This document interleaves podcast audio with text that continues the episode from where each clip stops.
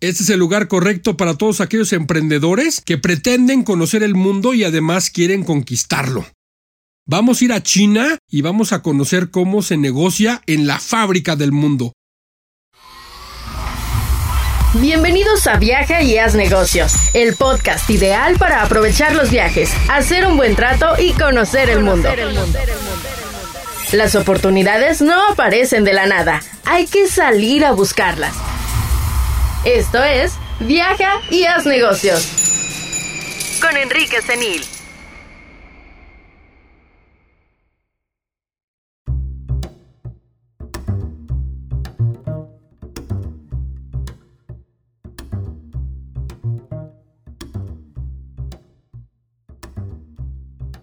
Esto es Viaja y haz negocios.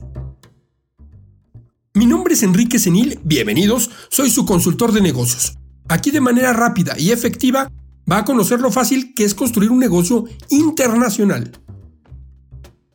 En este tercer episodio viajaremos a China y usaremos la aplicación que ha revolucionado los negocios. WeChat es usada por la quinta parte del mundo y vamos a darnos cuenta que la tecnología no es suficiente para hacer una comunicación efectiva al otro lado del mundo. En un mar lleno de aplicaciones globales, cada una tiene un lugar específico. WeChat en China, cuando entró al mercado, barrió con la competencia y hoy la conoceremos. En Viaje a Negocios descubriremos los secretos de China y cómo hacer negocios con la llamada fábrica del mundo.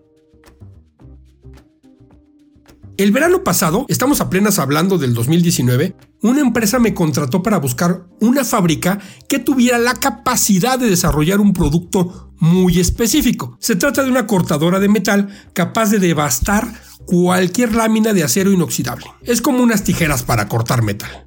La mayoría de las empresas chinas, desde la década de 1990, comenzaron a alquilar patentes para construir su maquinaria, herramientas y sobre todo productos. Hubo mucha maquinaria de los años 70 fabricada en los países europeos de excelente calidad como Polonia, Rusia, la antigua Checoslovaquia. En Italia hacían herramientas, en, Suiza maquinaria. En Alemania, bueno, ni se diga.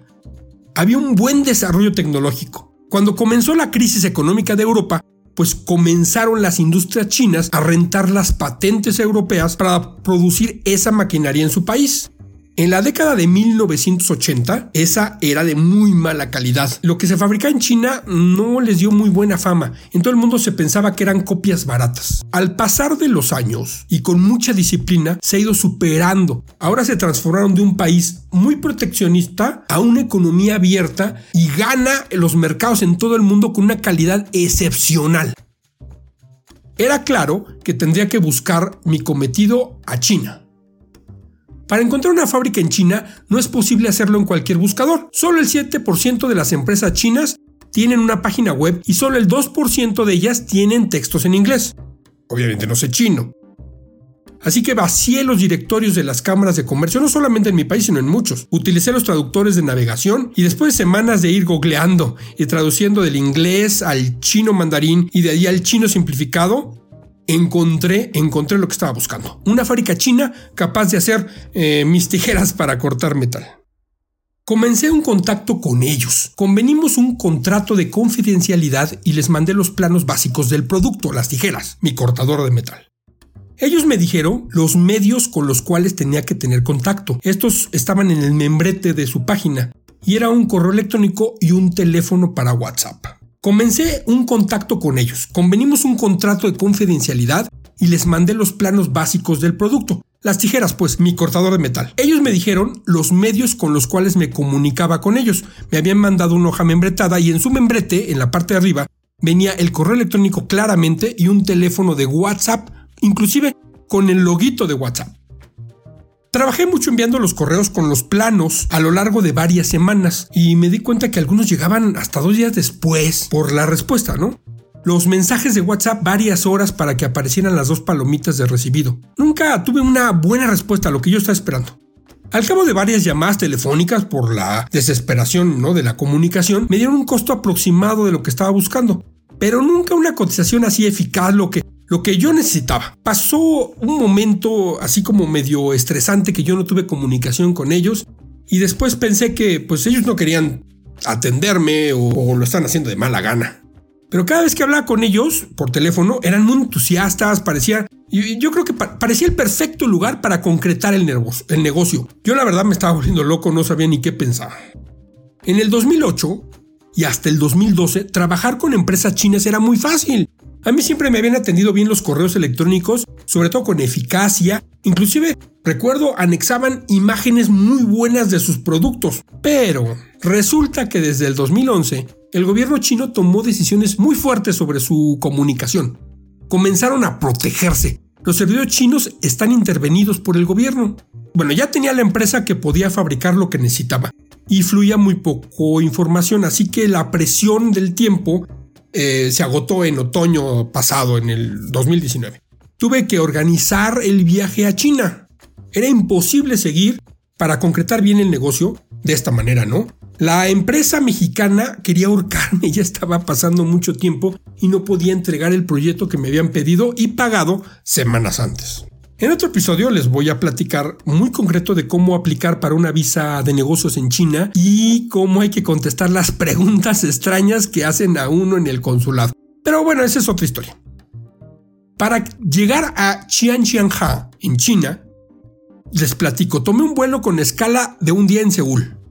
12 horas en el aeropuerto de Shanghai, unas horas de allí a la estación central de tren para tomar un tren rápido a Xianxianha y después el tren regional a Xianxianha. Por fin llegué, eh, siguiendo las instrucciones, pues me encontré con una ciudad complicada y caminé hacia una plaza comercial donde me estaban explicando que allí podía yo tomar un Didi y finalmente, bueno, lo tomé y me llevó a la fábrica esta que eh, tenía yo la cita.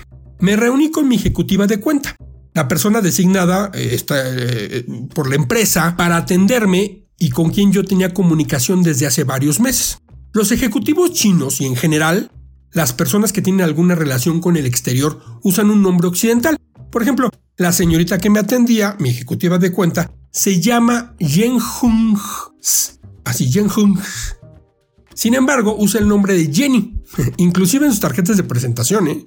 Como ejemplo, conocí una chica que su nombre es Hong Xin, pero en su tarjeta de presentación decía Choco.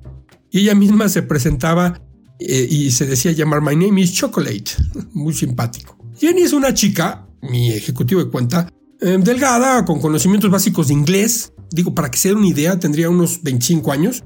Ella estudió comercio exterior, es muy inteligente. Y es de llamar la atención que para ella todo tiene una solución. La verdad es que su carácter es fantástico y eso es perfecto para los negocios. Nunca, nunca encuentro un problema. Yo estaba en ese momento con Jenny cara a cara con la persona que yo había tenido comunicación. Entonces, lo primero que me dijo fue, y esto fue sorprendente, oiga, y más o menos, ¿no? Oiga, ¿y por qué no nos ha mandado sus planos?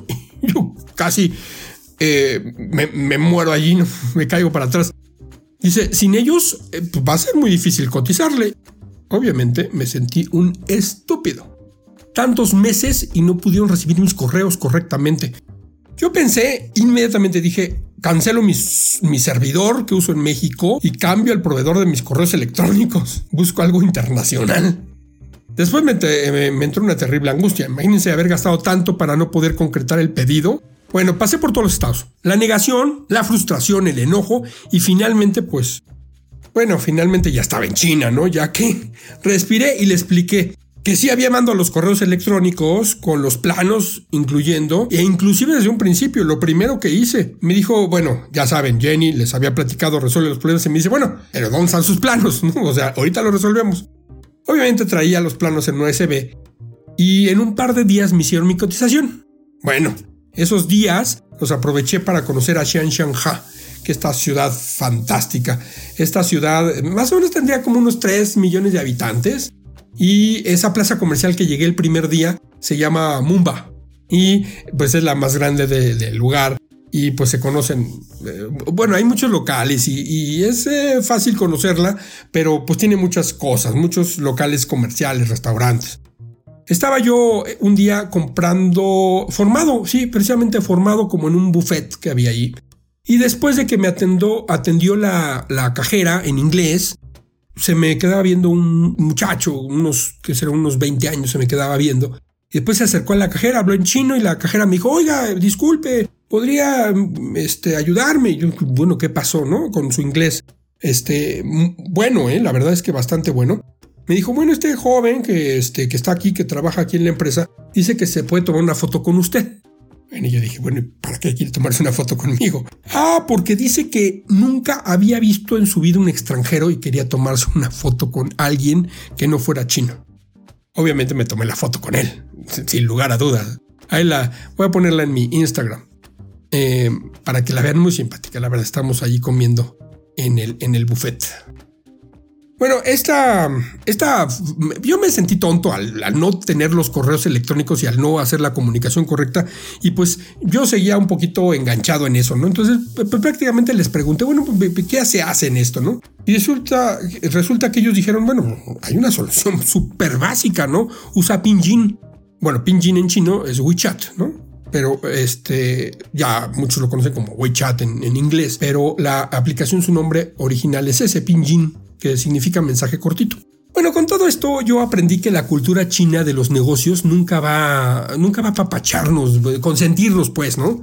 Si existe un problema de nuestro lado, como compradores o vendedores a los chinos, nunca van a dar un paso como para ayudarnos. Digo, para ellos es muy obvio que cada quien debe darse cuenta de los problemas.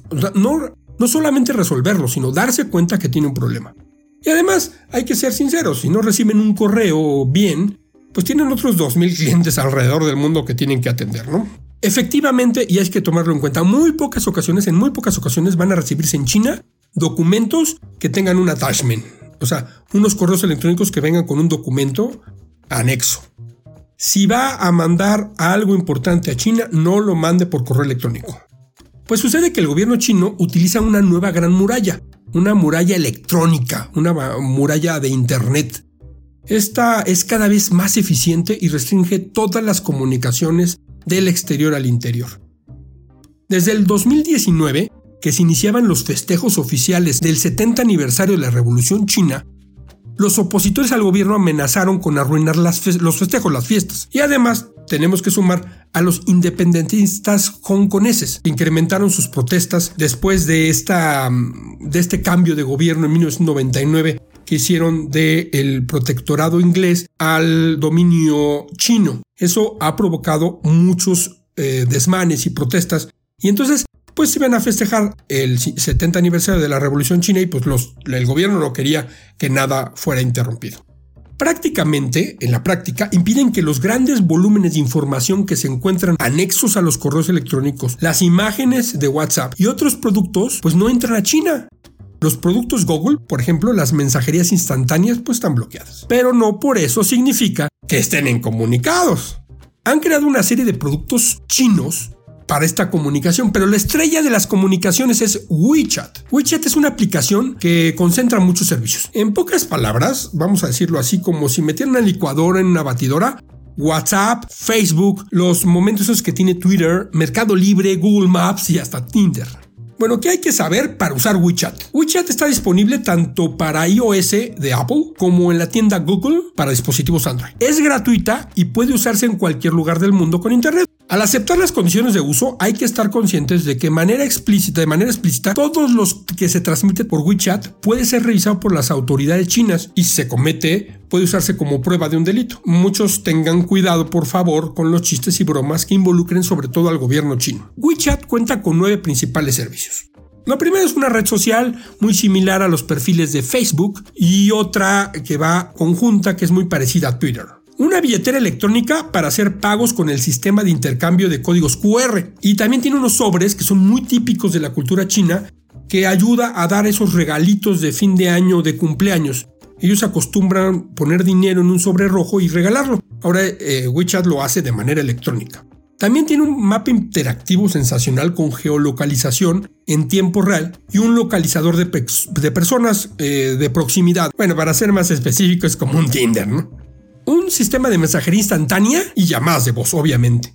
Un traductor simultáneo de texto que puede integrarse a todos los demás servicios, pero también tiene un traductor con cámara que se puede usar a través del WeChat. Es muy interesante. Mm, tiene una, tienda de mini programas.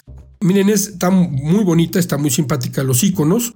Allí en esta tienda mini programas eh, o mini aplicaciones se pueden encontrar desde controles para elevadores inteligentes, juegos, pues una, hay una, una gran atmósfera de juegos, y con todo y su canal de streaming como, como el Twitch. También tiene encuestas y microaplicaciones, por ejemplo la de McDonald's o la de um, KFC. Son muy interesantes, muy bonitas. También tiene un eficiente directorio de contactos. Esto incluye tarjetas virtuales para pasarlos tanto ejecutivas como personales y tiene muchos efectos. Además, uno puede encontrar stickers, filtros para fotos y todos los detalles que encantan y que maneja todas las personas.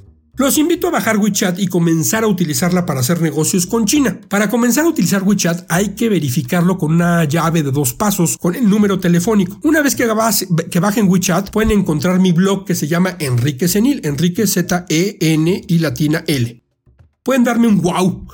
es como un like de Facebook y seguirme. Ahí publico contenido especialmente para los negocios con China. Hay dos detalles que deben de tomarse en cuenta. La billetera electrónica solo funciona con cuentas de débito de bancos chinos. Hasta antes del 2018 permitían tarjetas de crédito extranjeras. Inclusive en su publicidad aparece. Pero eso ya no es posible y aquellas que estaban vinculadas se han desvinculado completamente. Esta es una actualización que no se encuentra en los videos que hay en la red, por eso pongan mucha atención. Siempre hay que recordar que toda la información colocada en WeChat, y esto puede ser revisada por las autoridades chinas, es muy importante tomarlo en cuenta. Estimados pasajeros, tenemos que prepararnos mucho más para un viaje. Cuando hacemos un negocio fuera de nuestra zona de confort, las herramientas que usamos habitualmente no funcionan correctamente. Tenemos que adoptar medidas y diferentes. Entre ellas están las aplicaciones. Cada cultura de negocios tiene su forma, su estructura y su etiqueta. La tecnología es indispensable, solo que hay que elegir la correcta. Si te dejan en visto, no es necesario que viajes hasta China para hacer el reclamo. Les invito a suscribirse en esta plataforma y compartirla. Viaje y haz negocios es una producción de Monos Creativos. Si usted le interesa realizar su propio podcast, Monos Creativos es la plataforma de producción perfecta para usted. Escriba en el correo electrónico podcast monoscreativos.mx. Agradezco la producción de Viaje y Haz Negocios de Monos Creativos. Carla Delesma, la, la voz oficial, Luis Contreras, la realización y la producción de Amílcar Salazar Méndez. Mi nombre es Enrique Senil, encuéntrame así en todas las redes sociales, recibo con mucho gusto todos los comentarios y sugerencias y no se olviden de visitar mi sitio web enriquesenil.mx. Hasta el próximo destino.